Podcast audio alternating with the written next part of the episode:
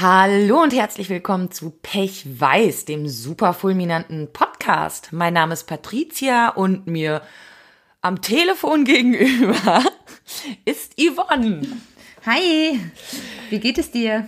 Ja, soweit, ganz okay. Ein bisschen Kopfschmerzen, aber das dürfte am Wetter liegen oder an meinem ewigen verspannt sein. Ich weiß es nicht. Ich hatte heute sogar Massage, eine Stunde und trotzdem habe ich Kopfschmerzen wie Kacke.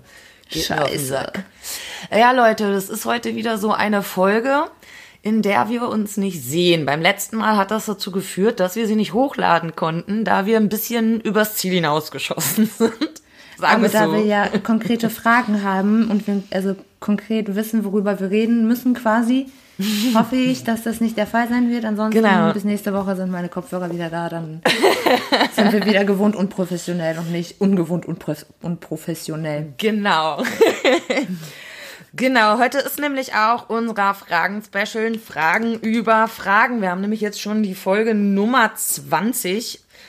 Erstmal wieder ein dickes Danke, dass ihr bis hierhin gehört habt. Ähm, 20 Folgen, über 2000 Hörer, über 6000 Downloads. Mega, über Leute. 3000 Hörer und über 2000 Abonnenten. Oh, oh, sogar mehr. Oh. Ja. Entschuldigt, ich habe es hier runtergespielt. Ja, völlig zu Unrecht. Ja, ja, der Kritiker in mir hat das wahrscheinlich als weniger wahrgenommen. So nach dem Ja. Motto, ah ja, von den zwei, 3000 Hörern sind aber nur 2000 irgendwie länger als eine Minute dran geblieben. So nach dem Motto. Ja, mein Gott. Man kann nicht jedem gefallen und das ist auch gut so. ja, ähm, ich finde, wir können mit so einer ganz leichten Frage, die mir gestern von einem unserer Zuhörer gestellt wurde, ähm, anfangen. Und die wäre, wie nennt ihr eigentlich eure Zuhörer? Und Ähm, bevor wir damit starten, wolltest du nicht vielleicht erst noch mal erzählen, wie deine Woche war? Oh, Oder oh, lassen oh. wir das heute weg? Nee, hast recht, machen wir trotzdem. Du hast völlig recht. Wie war meine Woche? Ich kann da gar nicht viel erzählen, weil eigentlich war die scheiße. so, da ist nicht Ah. viel passiert. Ich habe die ganze Zeit Kopfweh, totale Muskelschmerzen. Es ist, ja Leute, das ist nicht das, wofür ihr zuhört, aber es ist, wie es ist. So. Ja. Was soll ich machen? Ähm, das einzig Coole war, dass ich mich für ein paar private Sachen bei dir so gefreut habe. Ansonsten war bei mir, ja, bei mir war nada. wie geht's dir und wie war deine Woche? Meine Woche war, oh mein Gott, war die anstrengend. Die war ein bisschen Ähm, special, würde ich sagen. Die war ein bisschen special. Ähm, ich habe mich von meinem Partner getrennt. Ich bin ausgezogen. Ich existiere jetzt auf der Couch von äh, einer meiner besten Freundinnen. Ähm, ja, das, das war so meine Woche. Das ist so das, was man sich in dem Alter wünscht, oder? Frisch getrennt auf der Couch einer Freundin, aber immerhin ein Hund an der Seite. Du, mit 28 ist das genau das, wo man sein sollte in dem Alter. Ich habe äh, übrigens auch ein Interview gegeben für ab 21 von Deutschlandfunk, Deutschlandradiofunk, Deutschland. Ihr wisst schon. ja, ich glaube, Nova heißt das Format für die Jüngeren unter Genau. uns. Richtig. Das, habe ich auch gemacht. Das war übrigens hab- ganz witzig, fand ich. Und muss da sogar zu sagen, ich fand, der hat teilweise ein bisschen komische Fragen gestellt. Ja, ich hatte das Gefühl, ich hätte mich die ganze Zeit nur wiederholt. Und auch das, ich hatte ein bisschen das Gefühl, er erwartet eine Rechtfertigung von dir. Das fand ich komisch. Ja, das habe ich auch. Das, so habe ich mich auch. Ich, ich hatte das Bedürfnis, mich zu rechtfertigen. Ja, das hat man gemerkt. Also ich fand alles, was du gesagt hast, inhaltlich völlig in Ordnung. Aber man hatte schon so das Gefühl, du bist da jetzt in so einem Rechtfertigungsmodus. Aber da konntest du auch echt nichts für. Ich hätte den, glaube ich, auch bekommen. Also so die Art und Weise, wie auch nachgehakt wurde, pff, hätte das in mir zumindest auch ausgelöst. Ja, Ja. muss ich Genau. schon sagen. So, wie fühlst du dich so mit der Trennung von deinem Partner? Ist das was, was für dich jetzt sehr positiv ist? Oder war das jetzt eine harte Nummer? Wie ist das so? Es ist durchwachsen. Also ich hatte schon länger mit dem Gedanken gespielt. Wir haben uns auch schon sehr oft darüber unterhalten. Ähm, ich hatte aber nicht die Eier, den nötigen Schritt zu gehen, muss ich ganz ehrlich zugeben. Einfach wegen meiner, oh Wunder, ich habe eine Angststörung. Ja, ich wollte es gerade sagen. Ja, aber letzten Endes hat dann doch irgendwie der Teil in mir überwiegt, der sich denkt, okay, du kannst aber nicht bei jemandem bleiben, nur weil du Angst hast. Und Ja. das hat er nicht verdient, das habe ich nicht verdient. Und ähm, ja, wir verstehen uns ganz gut noch. Ähm, also Wunderbar. von daher. Möchte ich hier an ich. der Stelle auch vielleicht mal für alle sagen, bleibt mit niemandem aus Angst zusammen. Denn Nein. versucht euch da doch echt mal dieses Bild vor Augen zu haben, wovor ihr dann wirklich Angst haben solltet. Nämlich in zehn Jahren da mit jemandem zu sitzen, dem ihr zum einen die Möglichkeit genommen habt, jemanden zu finden, mit dem er glücklich wird. Und ihr sitzt da in einer Beziehung fest, in der ihr doch gar nicht sein wollt. Also wenn euch was Angst macht, dann bitte nicht das Alleine sein, egal wie hart es ist in dem Moment. Habt lieber Angst davor, mit jemandem zusammen zu bleiben, den ihr nicht liebt, mit dem es nicht funktioniert, der vielleicht, ich weiß, dass es bei deinem Partner nicht der Fall ist, aber vielleicht auch einfach ein Arsch ist und es nicht wert ist, dass ihr da seid. Solche Sachen, egal was, nie aus Angst in einer Beziehung bleiben. Ich weiß, es ist schwer, aber das ist das Schlimmste, Das ist was man machen schwer. kann. Ja, obwohl ich muss sagen, also ich habe mich ja schon öfter in meinem Leben getrennt und das fiel mir immer unglaublich leicht, wenn, wenn äh, der Partner ein Arschloch war. Weil irgendwann äh, kam dann doch meine Selbstliebe so ein bisschen zum Vorschein. Aber ich glaube, das hat es diesmal noch schwieriger gemacht, dass ich ihn ja ähm, wirklich liebe. Nur halt eher auf Eine Na, platonischere Art. Ja, genau. Also er ist ja wirklich ein unglaublich guter Mensch und kann ich unglaublich viel für mich getan und ähm, ja, das hat es halt einfach nochmal schwieriger gemacht. Ja, das kennen einige von euch bestimmt auch. Wenn ihr da was zu erzählen habt, schreibt uns das gerne. Das interessiert uns auf jeden Fall, denn ich finde, ähm, nicht nur ihr könnt davon profitieren, falls ihr denn profitiert, was wir hier labern. Wir können natürlich auch sehr gut aus euren Geschichten profitieren. Und da freuen wir uns auf jeden Fall immer drüber. Ist so. Yvonne. So, Fragen-Special. Jap, so ist es. Und wir fangen mal mit was ganz Leichtem hier an. Wie nennt ihr eure Zuhörer? Andere haben da Spitznamen.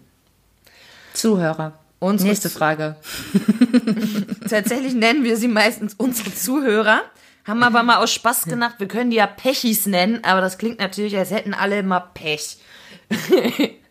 Wer also lieber was Positives möchte, darf sich gern Weißi nennen. Aber das klingt doch so nachgemacht irgendwie. Wegen Machen Hackis und so, ne? Ja, eben, alle machen was mit I. Menschis. Ja, das ist total, wie wär's mit Pechos? Ähm, Ich habe auch schon an die Pecher oder die Pechos, finde ich auch gut. Ihr könnt Pechos euch ja mal auch. Pechos, ja, ist irgendwie nicht schlecht, oder? Unsere Pechos. Ähm, ihr könnt uns ja sagen, was ihr geil fändet und auch da wieder ein Verweis an unsere Social Media Konten, auf die ihr uns völlig voll spammen könnt, wenn ihr möchtet. Ja. Ähm, die nächste Frage. Wie geht ihr mit laienhaften Borderline- oder Depressionsaufklärern um? Triggert euch das? Oh. Wie ist das bei dir, Yvonne? Äh, das triggert mich nicht, nein. Ähm, also ich, ich weiß jetzt auch nicht genau, was mit laienhaft gemeint ist, aber das sind dann wahrscheinlich diese Menschen, die sagen, du musst einfach mal in den Wald gehen, wenn du depressiv bist, dann fühlst du dich besser oder einfach mal Sport machen. Und diese Menschen einfach nicht raffen, dass man, wenn man depressiv ist, nicht einfach mal eben so Sport machen kann. Ähm, da ich die Person zumindest aus dem Netz so ein bisschen kenne, ähm, weiß ich, dass damit gemeint ist, tatsächlich so Leute, die auch auf YouTube Borderline Informationsvideos ma Videos machen oder Narzissmus-Informations, Depressionen, die halt eben erklären, wie diese Persönlichkeitsstörungen vor allem aussehen, aber in Wirklichkeit halt eigentlich ziemliche Laien sind. Ach so, nee, das finde ich gar nicht schlimm. Also, Echt? wenn man, nee, es kommt halt drauf an. Also, gerade wir so als Betroffene, ich muss sagen, ich bin Profi in meiner Erkrankung. Ja, klar, aber ich weiß ich- manchmal wir mehr über sehen meine uns ja- Erkrankung als Ärzte. Ja, aber das meine ich, meint sie auch nicht mit Laien, sondern einfach Leuten, die da, ja, ich weiß nicht, du kennst solche Videos scheinbar nicht, aber da sitzen dann Narzissten, Narzisstenaufklärer, erzählen, was Narzissten angeblich alles machen. Und das ist eigentlich größter Bullshit, weil dann in Ach solchen so. Aufklärungsvideos nicht mal erwähnt wird, dass es quasi auch unterschiedliche Abstufungen einer Persönlichkeitsstörung gibt, dass nicht alle gleich sind. Also das ist so ein bisschen, ich habe das mal ganz witzig in einer äh, Aufklärungsgruppe gelesen. Da war dann die Frage, ob es zufällig so sein kann, dass Narzissten immer grüne Hosen tragen. so weißt du, wo du einfach denkst, du, fuck, das ist doch ein Troll. Und nee, das ist scheiße ernst gemeint. Und also da kommt, gibt's wirklich oft solche Gruppen, so gehen alle Narzissten fremd. Nein, verdammte Scheiße. Ähm, machen alle Borderliner irgendwie dieses mal Nähe, mal Abstand Ding. Nein, ritzen sich alle Borderliner. Nein. So solche Sachen okay. halt einfach und da wird halt oft sehr strange aufgeklärt. Aber die Frage war ja besonders, triggert euch das? Da ich das offensichtlich, ich bin da überhaupt nicht im Thema, also kann es mich auch nicht triggern. So. Das ist richtig. Ähm, ich kann auch sagen, solche Videos triggern mich nicht. Ich finde es extrem schade. Wenn schon Aufklärung betrieben wird, dann doch bitte umfangreich und richtig, dann informiert man sich halt bitte auch. Mich triggert viel mehr, wenn ich ähm, Leuten gegenüber sitze, die nicht wissen, dass ich betroffen bin und die dann anfangen, von jemandem zu reden, der das hat. Und da bestimmte Punkte mit, ah ja, zum Beispiel habe ich schon öfters gehört, Borderliner sind ja allgemein gefährlich. Boah, das ist für mich schon, das triggert mich ein bisschen. Weil ja. ich sitze dann da natürlich und denke mir so, Alter, ich habe mich hier noch nicht als gefährlich erlebt, ehrlich gesagt. Also klar gibt's Leute, die schmeißen auch mal was durch die Weltgeschichte oder so. Mhm. Aber auch da ist eben gesagt, das, das, das liegt dann nicht am Borderline, sondern daran, was der Mensch an sich ist. Also wie, wie stark ja, geprägt durch seine Impuls. Steuerung oder ähnliches, ne? Und ja, oder das ist dann halt auch wieder so, ja, ich weiß auch nicht, ähm, vielleicht wieder so ein bisschen Erziehungssache. Ey, das kommt vielleicht auch noch dazu. Ja, klar, auch was hast du dir abgeguckt, ne? Waren genau. deine Eltern so, dass sie dann was rumgeworfen haben, wenn sie ausgeflippt sind? Oder haben sie es zum Beispiel an sich selbst ausgelassen? Da kommt dann die Selbstverletzung bei Borderline halt schnell rein. Ja. So, dann gibt's ja auch zwei Untertypen. Wenn ich das schon höre, so, ich bin Borderline-Aufklärer. Fuck, du kannst nicht von einem Typus Aufklärer sein. Das Ganze heißt emotional instabile Persönlichkeitsstörung. Typus, mhm. Borderline oder impulsiv. Borderline ja. selber ist nicht die Persönlichkeitsstörung. So, und wenn du dann schon liest, ich bin hier Borderline-Aufklärer, ja, dann denke ich mir, Alter, er, Alter, Maul. Was rastet. ja, ich raste statt zu rosten, ich sag es dir. Ja. So, möchtest du mal eine von deinen Fragen aufzählen, ähm, die du hast? Ja, und zwar habe ich eine Frage bezüglich eigentlich der letzten Folge. Oh. Da haben wir viel drüber erzählt, dass es schwer ist, aus unseren Komfortzonen rauszukommen und so. Mhm. Und dann wollte die Person wissen, wo denn eigentlich unsere Komfortzonen sind. Hm. Das ist ganz okay. schön allgemein, oder? Mhm. Also ich glaube, meine Komfortzone ist tatsächlich relativ klein. Mhm. Aufgrund dessen, dass ich eben eher zu impulsiven statt ängstlichem Handeln neige und die mhm. deswegen doch schnell übertrete. Ähm, ich bin sehr offen mit, mit anderen Menschen. Das heißt, da habe ich jetzt auch nicht so eine krasse Komfortzone. Beim, wo ich vielleicht ein bisschen, wenn ich sage, mir geht es jetzt nicht so gut, dann sage ich auch schon mal Treffen ab oder sowas. Und da könnte ich wahrscheinlich durchaus mehr aus meiner Komfortzone rausgehen, weil wenn man erstmal da ist, merkt man ja, dass es meistens doch ganz schön ist. Mhm. Ähm, aber ja, das passiert schon oft. Was wäre so deine Komfortzone? Mm, also meine Komfortzone endet ja immer da, wo ich alleine bin. Mhm wo ich im Nichts bin und wo ich das Gefühl habe, nicht um Hilfe holen, also keine Hilfe mhm. bekommen zu können oder holen zu können. Äh, das ist ja so Part meiner Angststörung. Ja. Ähm, ja. Ich finde das, das schwierig zu sagen, dass das eine Komfortzone ist. Und du bist natürlich, baust du dir da irgendwann ein, aber es, also der Ursprung ist eine Angststörung. Und bei mir ist der Umsprung auch nicht kein Bock auf meine Freunde, sondern ich habe eine Depression. Ja. Und es ist manchmal schwierig, wenn es einem nicht gut ist, sich dann aufzuraffen. Das äh, ist wahr. Dennoch ist es natürlich am Ende dann die Komfortzone. Trotzdem finde ich es schwierig, das dann so zu nennen. Ja. ja. Ja. Ich hätte hier mal noch eine nette. Ist dir, euch Moral wichtig? Äh, ja. Ich konnte da auch nur mit Ja zu antworten. Das war eine Frage, die mir privat gestellt wurde. Ähm, aber ich fand es irgendwie cool, die hier mal mit reinzunehmen, weil ich ganz gern mal das Fass Moralvorstellungen für unsere Hörer, Pechos, wenn ihr möchtet, auffassen möchte, aufmachen möchte, dass ihr uns vielleicht mal sagen könnt, was äh, sind so eure moralischen Vorstellungen, Parameter, wo in eurer Moral bewegt ihr euch da so? Boah, Weil, Patte, darüber können wir eine ganze Podcast-Folge machen. Ja, ne? Moralvorstellungen können total scheiße sein und können richtig gut sein. Das ist richtig. Ich schreibe das hier mal hinter Folge. Das, weißt du, ja, Leute, Schreibt uns trotzdem gerne schon mal was davon, dann können wir die Folge nämlich auch geiler gestalten. Was sind eure Moralvorstellungen? So, dann beantworten wir das jetzt an der Stelle nicht. Okay. Ähm, und dann haben wir eine ganz tolle E-Mail bekommen mit unheimlich vielen Fragen. Und ich würde jetzt auch erstmal den Einstieg der E-Mail vorlesen, damit die Fragen ein bisschen mehr Sinn machen.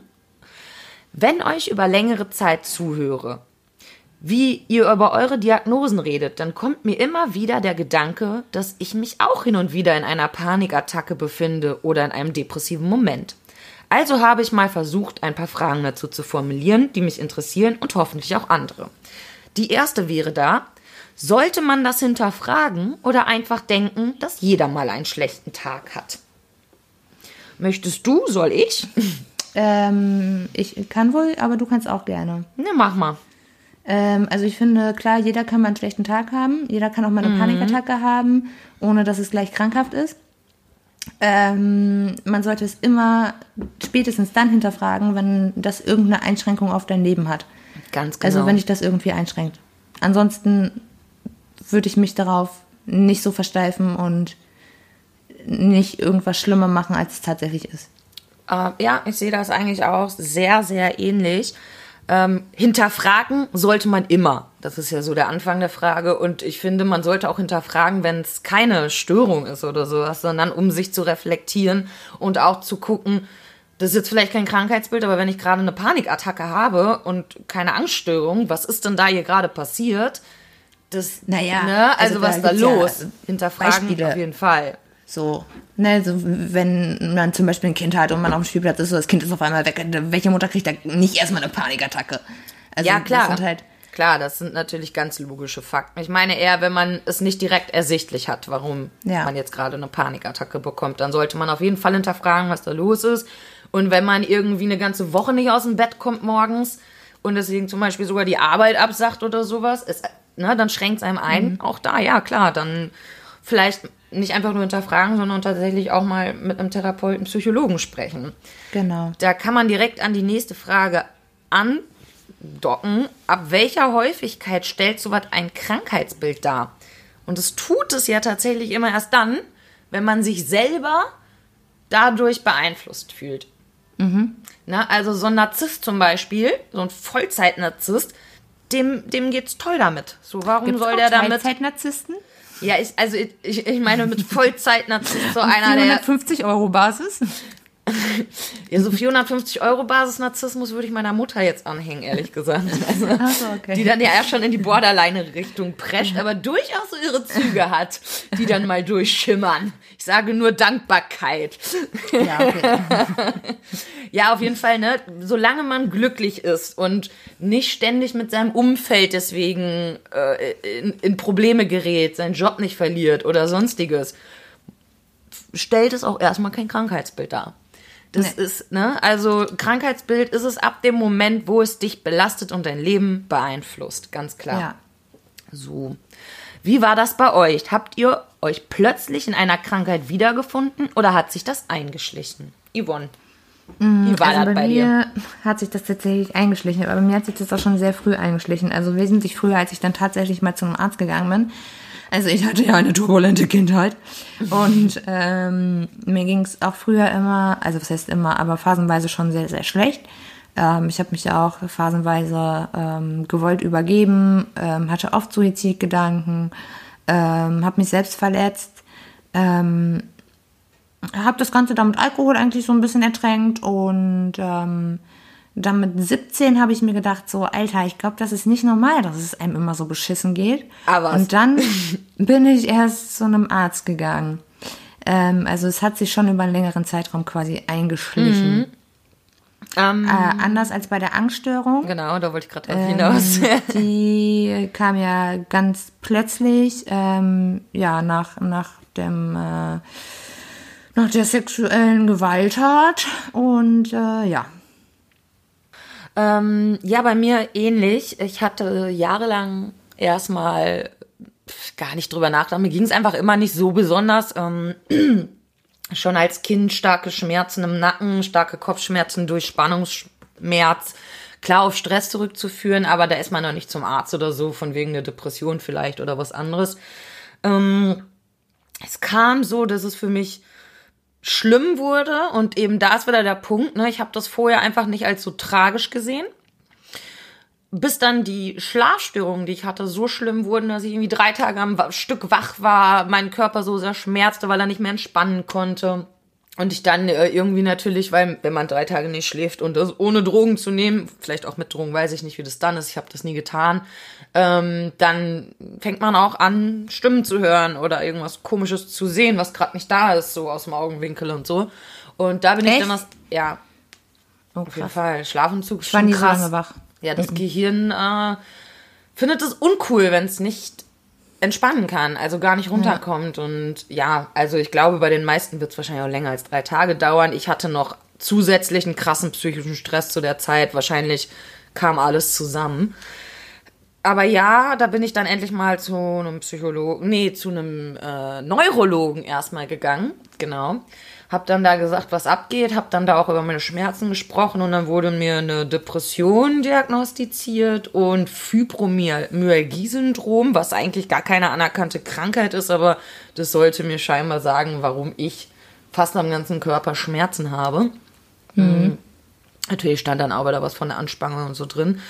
Danach habe ich dann eine Therapie begonnen, dann habe ich zwei, drei Jahre ähm, ja versucht, wieder so alleine klarzukommen. Und die Borderline-Diagnose kam ja sogar erst richtig, richtig spät, also eigentlich erst vor zwei Jahren, als ich wegen meiner Schmerzen zur Schmerztherapie ge gegangen bin und diese Schmerztherapeutin dann meinte, jo, ich kann nichts für Sie tun, hier ist eine Überweisung für die Psychiatrie. Oh. Okay, cool. Und dann habe ich mich da in der Tagesklinik eigentlich für die Depressionsstation gemeldet hatte dann mein Vorstellungsgespräch und danach haben die gesagt, nee, melden Sie sich mal hier bei Station C. Die sind für Persönlichkeitsstörungen. Das eine, die eine Stunde Gespräch hat denen scheinbar ausgereicht, um das festzustellen. Und fand ich dann erstmal komisch. Ich hatte zwar immer so das Gefühl, dass da durchaus Parallelen sind. Ich habe mich auch vorher schon damit befasst, aber so ganz konnte ich mich damit nicht identifizieren. Ähm, wurde dann aber dort halt diagnostiziert, wobei es sehr, sehr knapp ist. Also es haben genau fünf Symptome von neun gepasst und ab fünf ist es auch erst eine Störung. Und ähm, kannst du dich heute damit identifizieren? Immer weniger. Also ich habe das völlig akzeptiert, aber ich mhm. merke dadurch, dass ich mich verändere, dass ja auch andere Punkte schwinden und dadurch ich das Störungsbild im Griff habe. Ja, mhm. schon eher so. Also ich habe mich absolut damit abgefunden, dass dieser Part da ist und es ist ein Teil von mir und ähm, tatsächlich ja auch ein oft schützender Teil in mir. Ja, das stimmt. Und deswegen versuche ich den auch ein bisschen zu schätzen und hoffe drauf, den einfach immer besser kontrollieren zu können und genau dann anwenden zu können, wenn er mich eben schützen muss. Und ja. nicht einfach so, wenn ich mich durch Trigger bedroht fühle, die in meiner Kindheit liegen und gar nichts mit heute zu tun haben. Ja. ja. Mhm. Hast du noch eine Frage? Ich habe noch mehr, aber vielleicht hast du ja wieder eine da stehen. Ne, mach du mal weiter deine E-Mail. Mhm. Okay. Gab es Vorerkrankungen dieser Art bei euch in der Familie, so dass man von einer Erbkrankheit sprechen kann? Mm, bei mir gab es tatsächlich Vorerkrankungen. Mhm. Ähm, meine Mutter hat eine Angststörung auch. Ja. Meine Mutter hat sicherlich noch andere Störungen, die da aber nicht mehr aus sicher. diagnostiziert sind. äh, mein Vater hat anscheinend eine bipolare Störung, aber mhm. war immer nur Hypoman. Oh, nice. ja. Und ähm, ja. Ähm, ich weiß nicht, ob man. Ah, ich finde das immer so schwierig ähm, bei Krankheiten, gerade psychischen Erkrankungen, irgendwie von Genetik zu sprechen, weil genau. es ist ja auch einfach so viel Bullshit passiert. Ganz genau. Dass man da einfach nicht sagen kann, ja gut, das sind die Gene, sondern einfach, okay, das sind die Traumata, die du erlebt hast. Und auch das Verhalten, was man sich abguckt, natürlich, ne? Also, ja. wenn, also meine Eltern zum Beispiel, ja, gibt auch Vorerkrankungen. Ähm, bei meinem echten Vater weiß ich es nicht. Aber da sich ziemlich arschig verhalten hat, denke ich, bei dem ist auch was im Busch. Äh, laut mhm. meiner Oma weiß ich nur, dass er sich immer für extrem genial hält, obwohl er noch nie arbeiten war und solche Sachen. Also könnte schon in Richtung Narzissmus gehen, was meine Oma mir erzählt, aber kann ich echt gar nicht sagen. Mein mhm. Stiefvater extrem narzisstisch und da ich mit dem aufgewachsen bin, ähm, brauchte ich zum Beispiel, um darunter zu leiden oder vielleicht davon Anteile zu übernehmen, sogar keine Erbkrankheit in dem Moment. Ne? Also da war keine DNA zusammen, sondern einfach Lernen am Modell. Und Ja. von dem habe ich mir zum Beispiel abgeguckt, dass man einige Regeln durchaus brechen kann. Und ja, also der hat viele Betrügereien damals begangen, viel Abzocken, Geld, keine Ahnung, hier und da, auch Muttern beklaut und ne, also das war schon, ja, und meine Mutter, Borderline, ähm, ist auch diagnostiziert, auch wenn sehr, sehr spät diagnostiziert wurde. Ähm, meiner Meinung nach auch auf jeden Fall depressiv, immer wieder sehr stark. Ähm, ist das jetzt vererbt von meiner Mutter? Ich sage, nö. Also ich bin mir ziemlich sicher, dass es nicht vererbt wird, auch wenn ich das natürlich nicht sagen kann. Es gibt sicherlich bestimmte genetische Marker, aber man hat auch schon Ja, das festgestellt, ich auch. dass selbst genetische Marker, die ganz krass, also zum Beispiel Psychopathie, die ist auf jeden Fall erblich, denn da fehlt ein Teil im Gehirn oder der ist nicht, der, der funktioniert nicht so und dadurch empfindet man keine Empathie. Dennoch bedeutet es nicht, dass wenn du zum Beispiel als Psychopath geboren wirst, dass du andere Menschen scheiße behandelst. Das kommt wieder darauf an, wie wirst du erzogen.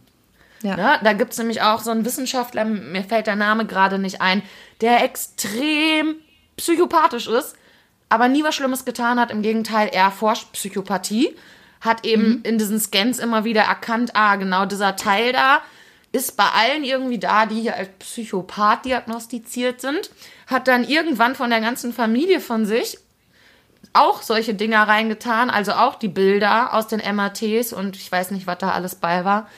Und hat dann irgendwann festgestellt, oh, bei einem der Familienbilder ist ja auch sowas. Und hat dann hinterher gelesen, das war sein eigenes Bild.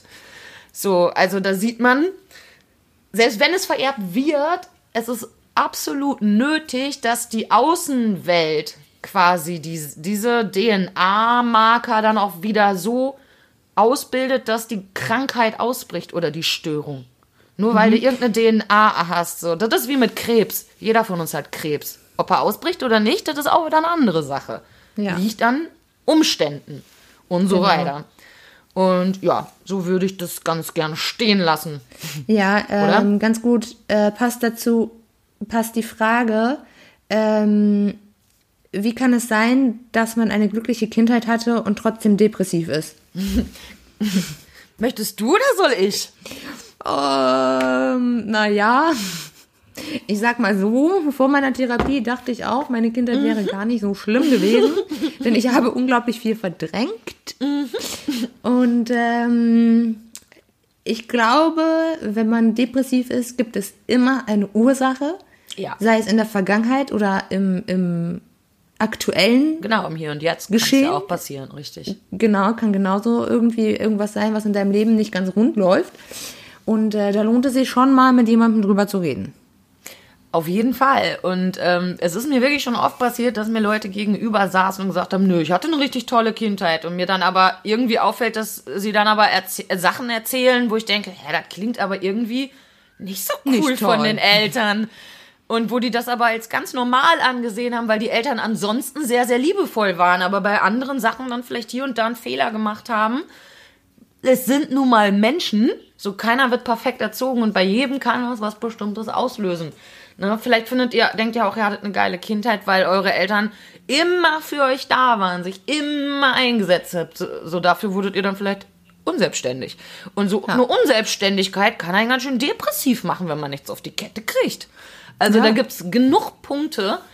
Ähm, ja, Oder es überfordert einen dann, wenn die Eltern äh, dann irgendwie emotional abhängig von dem Kind sind. Das kann genauso gut passieren. Ja, absolut, ne? Also so eine Mutter, die ähm, auf ihr Kind angewiesen ist emotional, ja, mega schwierig. Kann eine tolle Ja. Verbindung zwischen denen sein. Alles fürs Kind getan, aber das heißt nicht, dass das Kind nicht belastet ist und das natürlich dann später sich auch in einer psychischen Krankheit herauskristallisieren kann. Ja, also eine ne, ne Freundin von mir zum Beispiel hat mir erzählt, auch, dass ihre Kindheit super war, tolle Eltern, keine Ahnung was. Und irgendwann hat sie erzählt, ja, mit 13 hatte ich Bulimie. Hä? so, ja, da würde ich mir, also mit 13 Bulimie, entweder ist dann in der Schule irgendwas gewesen, was irgendwie dich sehr belastet hat. Oder in der Kindheit. Ja. ne? Oder ja, da gibt's viele Punkte.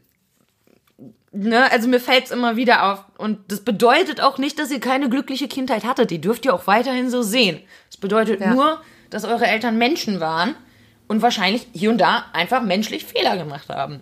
Das passiert. Vielleicht auch eigene Sachen übertragen. Vielleicht ja noch nicht mal eure Eltern, vielleicht ja einfach nur äh, eure Mitschüler oder Ja, Lehrer, whatever, Kindergärtner.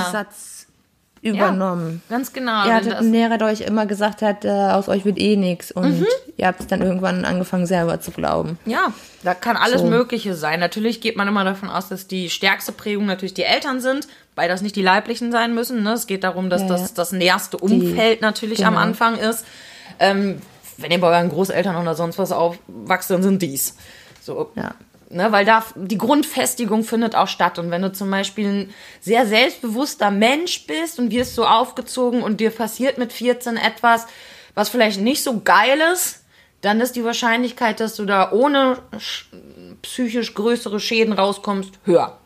Ja. Einfach weil die Grundfestigung sehr, sehr stark bereits vorhanden ist. Und bei Leuten wie mir eben nicht. Oder bei. Eben. Aber ich finde, dafür haben wir es doch ganz gut gemacht. Ich finde, wir rocken das eigentlich, weil. Ja, mega. Wir sind die geilsten. Okay, jetzt noch. Seid ihr der Meinung, dass man von solchen Krankheitsbildern völlig geheilt werden kann? Da Schwierig. muss man unterscheiden. Da muss man unterscheiden, richtig. Also zum Beispiel Persönlichkeitsstörungen ist eine Störung in der Persönlichkeit. Die zu heilen ist sehr unwahrscheinlich. Damit umzugehen und zu lernen, ne, wie ich das gerade auch schon beschrieben habe, vielleicht so diesen Störungsteil anzunehmen als etwas, was einem jahrelang geholfen hat und was man vielleicht nur ein bisschen versuchen muss zurechtzustutzen. Sicherlich möglich. Mm, Heilung, ja, weiß ich nicht, sehe ich da nicht so ganz. Ähm, wobei so Störungen wie Borderline und solche Sachen tatsächlich im Alter auch was abnehmen. Ja. Bei Depression sehe ich es anders. Bei einer Angststörung Ah. glaube ich auch, oder? Ja, ne, weiß ich nicht. Also ich weiß nicht, ob man davon wirklich dann geheilt sprechen kann. Also klar, verschwinden die Symptome dann irgendwann. Aber sobald dann äh, irgendwie eine neue Krise kommt, Ist auch wieder da, meinst du? irgendwie kommt das, also ich hatte das ja auch, also ich habe ja auch lange, äh, war ich ja überhaupt gar nicht depressiv. Und ähm, ja, als dann die nächste große Scheiße passiert ist, zack, war wirklich alles wieder da. Ich meine, ich habe dann zwar gelernt, da irgendwie besser mit umzugehen und es war nicht ganz so schlimm. Ähm, aber ich glaube, wenn man solche Mechanismen, die ja im Prinzip auch nur Schutzmechanismen sind, Klar. sowohl die Depression als auch die Angststörung ist eigentlich nur ein riesiger Schutzmechanismus. Und sobald das einmal da ist, ähm, wird sich das auch immer wieder zumindest versuchen, sich zu etablieren. Weil ich ein bisschen dagegen sprechen möchte, dass Depressionen nur ein Schutzmechanismus Ich sind. glaube aber, ja, nee, nicht nur, aber ähm, Weil ich meine, da ist ein Ungleichgewicht. Äh, genau, aber es, ist, es kann auch ein Gehirn. Schutzmechanismus sein, finde ich. Also ich finde, man kann es äh, sich sehr schön als Schutzmechanismus auf jeden Fall zurechtlegen, ne? So wie ich das gerade sagte mit, ah nee, jetzt fühle ich mich nicht so gut, dann gehe ich jetzt auch nicht da und dahin. Das Ja. ist natürlich schon eine nette Ausrede und in dem Moment sicherlich ein Schutzmechanismus. Das Ganze selber wird aber, glaube ich, nicht, also rein biologisch nicht als Schutzmechanismus entstehen, weil wie gesagt, da ist ja im Hormonhaushalt, der Serotoninhaushalt, der ist ja komplett gestört. Und da würde ich sagen, das ist mir für einen Schutzmechanismus zu biologisch.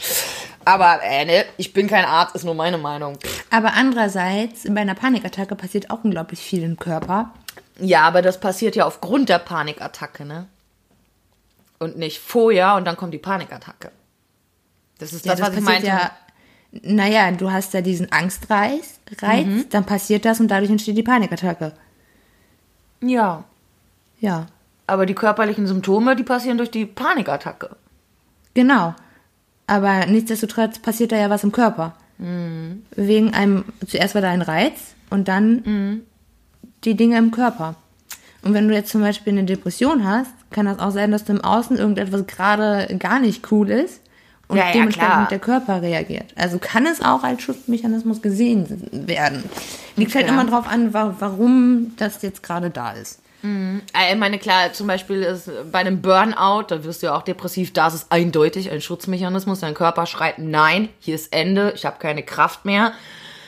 Und äh, ne, an der Stelle sicherlich, ich bin jetzt hier an der Stelle ein bisschen von so dauerhaften Depressionen ausgegangen, denn ähm, das ist zum Beispiel etwas, was heilbar ist, Depression durch Burnout. Auf jeden Fall könnt ihr mhm. da äh, von ausgehen, dass wenn ihr das in den Griff kriegt und euch an die Maßnahmen haltet und euch nicht wieder überarbeitet, dann ist eigentlich ziemlich wahrscheinlich, dass die Depression nicht zurückkommt. Aber es ist wiederum, wenn jemand so ist, dass er sich schon einmal überarbeitet hat, ist auch sehr wahrscheinlich, dass er es immer wieder tun wird, weil da scheinbar ja. ein sehr hoher Leistungsanspruch des Kritikers existiert und den wird man halt auch wieder nur durch viel Therapie und Arbeit daran los.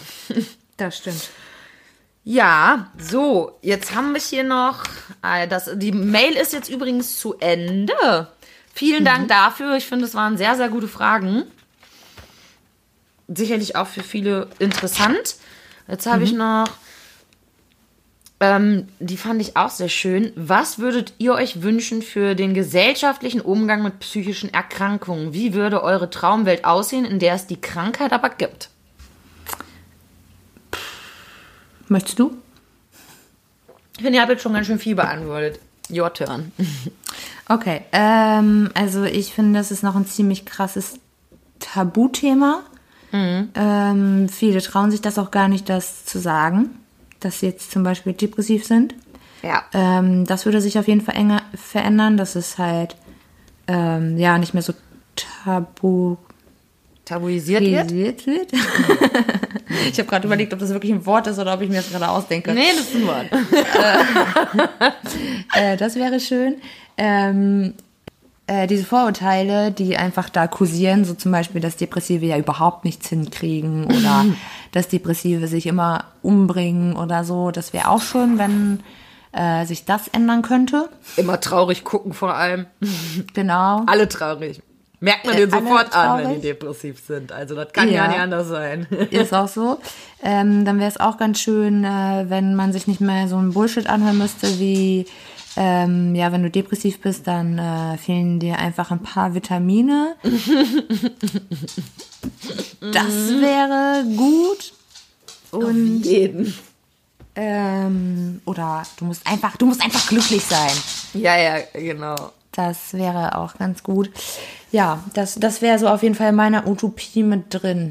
Ja, in meiner kleinen Traumwelt gäbe es das auch alles so, wie du es gerade nennst. Ähm, vor allem gäbe es in meiner Traumwelt, das ist natürlich wirklich utopisch die Vorstellung, ein Unterrichtsfach, in dem man über alle psychischen Erkrankungen, alle, etwas lernt, damit man zum einen bei sich selber schneller erkennen kann, was ist hier los und damit man eben auch, wie du es gerade schon gesagt hast, nicht mehr alle möglichen psychischen Krankheiten stigmatisiert und endlich weiß, ne, dass Depressive nicht immer mit äh, hängenden Schultern und einem traurigen Kackface durch die Gegend laufen. Nee, tun die nicht. Ganz ehrlich, die meisten Depressiven sind's, die die Maske aufziehen und euch den ganzen Tag ins Gesicht grinsen. Ist auch so. Ah, ne? Also, wenn dir auffällt, dass jemand irgendwie uh. komischerweise immer gut gelaunt ist, frag mal. Ich habe noch eine Idee, oh, was, was ich auch denn? ändern würde. Ähm, wenn Leute mehr auf andere Leute achten würden. Also wenn zum Beispiel, ich habe das oft habe ich mir gedacht, das wäre schön, wenn ein Lehrer einfach mal was sagen würde, wenn er doof auf meinen Arm geguckt hat, wo ich mich geritzt habe. Oh ja, auf das, jeden Fall. Das wäre einfach schön, wenn gerade Pädagogen bei Jugendlichen mm. mal hingucken würden und sagen würden, hm, was ist da los? Ja. Was ist da los? Ja, auf jeden Fall. Also ich meine, wenn ich überlege, wie meine Schulzeit gelaufen wäre, hätten Lehrer mal geachtet und nicht einfach immer nur gesagt, oh, die kann zwar, aber die will nicht, die stört lieber den genau. Unterricht. Ja, wenn man unterfordert ist und sich zu Tode langweilt, dann passiert das. Aber ja. auch da ja. Oder ne, warum ist die denn überhaupt so, dass die so unkonzentriert hier ständig sitzt oder sowas, sobald man einmal was erklärt hat? So die, ich habe ja immer nur so den Anfang angehört. Sobald ich es verstanden habe, war ich ja unruhig, unkonzentriert, habe nur Mist gebaut. So da wurde Muttern angerufen. Dann gab's Ärger zu Hause von Muttern. Das hat ja eigentlich wieder verschlimmert. Und ja. dann wurde es am nächsten Tag noch schlimmer und noch unkonzentrierter, weil ich den Stress von zu Hause wieder hatte. Und ja, also kann ich, kann ich nur unterschreiben, dass da Pädagogen auf jeden Fall geschulter sein müssen, aber allgemein Lehrer. Finde ich schon fast immer dreist, dass man die Pädagogen nennt. Weil das bisschen Pädagogik, das die in, in ihrem Studium haben, ist echt lächerlich. Ja, also, so. Also vor allem ist alles komplett theoretisch. Ne, Das ist, äh, ja, ich, ich habe noch keinen bisher, also auf mich wirkenden Pädagogen gesehen, der ein Lehrer war. Das waren dann Doch. wirklich ausgewählte, also Leute, die eine Ausbildung gemacht haben, Studium als Pädagogen und nicht als Lehrer. Du Nee, hattest das also schon? ich hatte eine Klassenlehrerin, die war der Oberhammer. Schön. Hätte ich mir immer gewünscht. Ich hatte zwar mal eine, die ganz cool war und so auch auf mich eingegangen ist, aber ähm, nee, überwiegend war ich immer nur die Böse für alle und da wurde nicht geguckt, warum ist das so. Ne? Ja, also das würde in meiner Utopie auf jeden Fall auch, ja, würde ich mit reinnehmen. Und jetzt habe ich noch eine ganz lustige zum Schluss hier. Wie viele Synonyme fallen euch für WC ein? Komm, du ein, ich ein, du ein, ich ein. Okay, du sagst Klo, ich sag Pisspot. Schüssel. Ähm, mm, mach du mal einen. Boah, so spontan bin ich schlecht, ey. Äh, Keramik. Oh ja, genau. Keramik. Ähm, Einfach Pott. auf den Pott gehen, genau. Ja. Boah, ich merke schon wieder, ne? Kopfschmerzen, nicht gut. Denken ist nicht. Ja. Ähm, warte, da fällt einem noch mehr. In PVC gibt es aber mehr. Ja, aber sicher. Schüssel, Pott, Keramik. Toilette. Ach ja, stimmt, das Einfachste könnte man auch mal nehmen. Toilette. Scheißhaus. Oh, auf jeden Fall. Scheißhaus, genau. Kackbalken. Kackbalken, auf jeden Fall. Donnerbalken auch. Donnerbalken, ja. Äh, ja, für Kinder Töpfchen. Mhm. Geht man aus Töpfchen. Ähm, boah, ja, mehr. Tja. Wasserschüssel, keine Ahnung, vielleicht wir noch was Neues ausdenken. Wasserschüssel. Ich gehe mal zur Wasserschüssel. Auf jeden Fall, oder? Das ist doch geläufig. Ich bin mir sicher. Das sagt doch quasi jeder, der, der was von sich hält. Mal so cool sein will. So. Leute, ich gehe jetzt mal richtig ein Abseilen in der Wasserschüssel. Scheiße. Also ich sage meistens nicht aufs Klo. Ja, das sei ja auch. Stimmt, Klo selber haben wir auch noch nicht genannt. Doch, habe ich ganz am Anfang gesagt. Ja, das, ich, ich dachte, da hattest du Pott. Nee. Mhm. Kopfschmerzen Ja. echt nicht gut bei dir, ne? Nee, ich schwör's dir, das ist, das ist auch einfach, da, da, da klemmt mir alles ab hier im Kopf und dann ist Ende. Ende bin ja schon Gelände. krass beeindruckt, dass ich nicht zu, zu oft ins Stottern kam beim Fragen beantworten. Hab aber gemerkt, dass ich teilweise wieder im Kopf schon fast woanders war.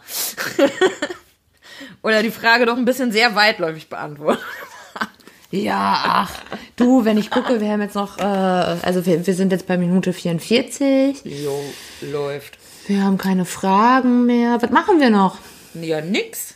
Ich habe jetzt Nix. mein äh, Essen verdient, denn Yvonne hat mir heute ein bisschen versetzt, die doofe Ah Nuss. ja, das tut mir total leid. Und dadurch konnte ich noch nicht essen. Und jetzt muss ich auch noch kochen. Und da wir schon halb sieben haben und ich diesen Cast ja auch noch schneiden muss und den auch noch hochladen muss, würde ich sagen, ihr kriegt diesmal nur 44 Minuten. Okay. Was gibt's denn bei dir heute zu essen eigentlich, sag mal? Einfach nur Nudeln mit einer schönen roten Soße und richtig frischem Parmesan. Lecker Parmesan. Bevor du Parmesan gesagt hast, war ich voll d'accord. Ja, natürlich, natürlich. Aber ich, ich mag die auch richtig geil, die Tomatensoße. Da gibt es so richtig schöne Packungen äh, hier Flüssigtomatenpampe. Dann auch Die- die schön heißen passierte. Tomaten? Genau, passierte. Siehst du? Mein Hirn will nicht. Ge gematschte Tomaten. Ja, hier, das, das, das rote Zeug, weiß schon, was ich meine oder nicht. Ey, bist du so doof oder was? Dann so äh, diese geschnittenen, gestückelten Tomaten. Was ist, die heißen bestimmt auch anders, oder? Nee, gestückelt. nee, die heißen gestückelte Tomaten, ja. Bam, hab ja doch was drauf. Intelligenz 190 mindestens. Und äh, da packe ich dann so richtig schön äh, ge gepressten, ich wollte schon gequetschten sagen, so gepressten Knoblauch rein und lass die dann eigentlich länger köcheln. Das äh, werde ich jetzt diesmal nicht tun. Dann kommen da noch schön Gewürze rein und dann mache ich mir dazu richtig geile Vollkorn-Spirellis. Geil. Aber ich finde Tomatensoße mit Mehlschwitze einfach geiler als ohne. Oh, das ist auch mega, mega geil mit Mehlschwitze, das stimmt. Aber Mehlschwitze mag ich auch nur, wenn ich mir ordentlich Maggi reinballer. Ja, das ist. Also da bin ich jetzt von ausgegangen, dass. Ich, ich kenne Leute, die machen äh, in die Mehlschwitze nur so Salz. oder so eine Prise Muskat und Salz und das war's. Und dann schmeckt das einfach nach Mehl. So, ich verstehe das nicht. Das ist dann wie so ein, ja, ich will, dass meine Soße mehr ist oder so. und nach weniger schmeckt. So.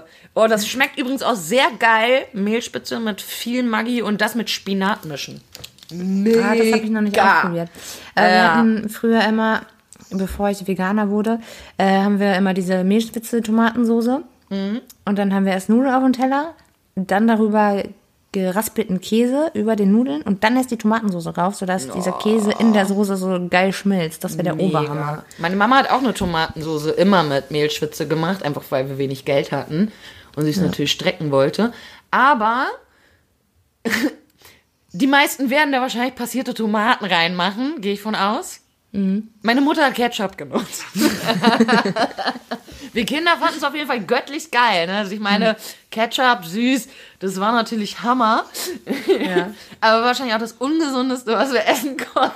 Weil einfach auch in so. so einer Soße nochmal eine halbe Packung Ketchup mit drin ist.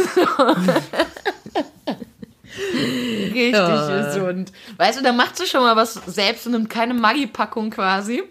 Und dann muss Und dann macht Ketchup es einfach rein. kaputt. Ja, ist so. Klasse. Die Mutti, ey. Ja, so Ah, ist ja. das. So, Alles klar, Leute. War wie immer, ne, inneres Blumenpflücken und der ganze Kack. You know. War schön mit euch. ja, Und ja, finde ich auch. wir hören uns. Ja, tschüss. Machet, machet besser.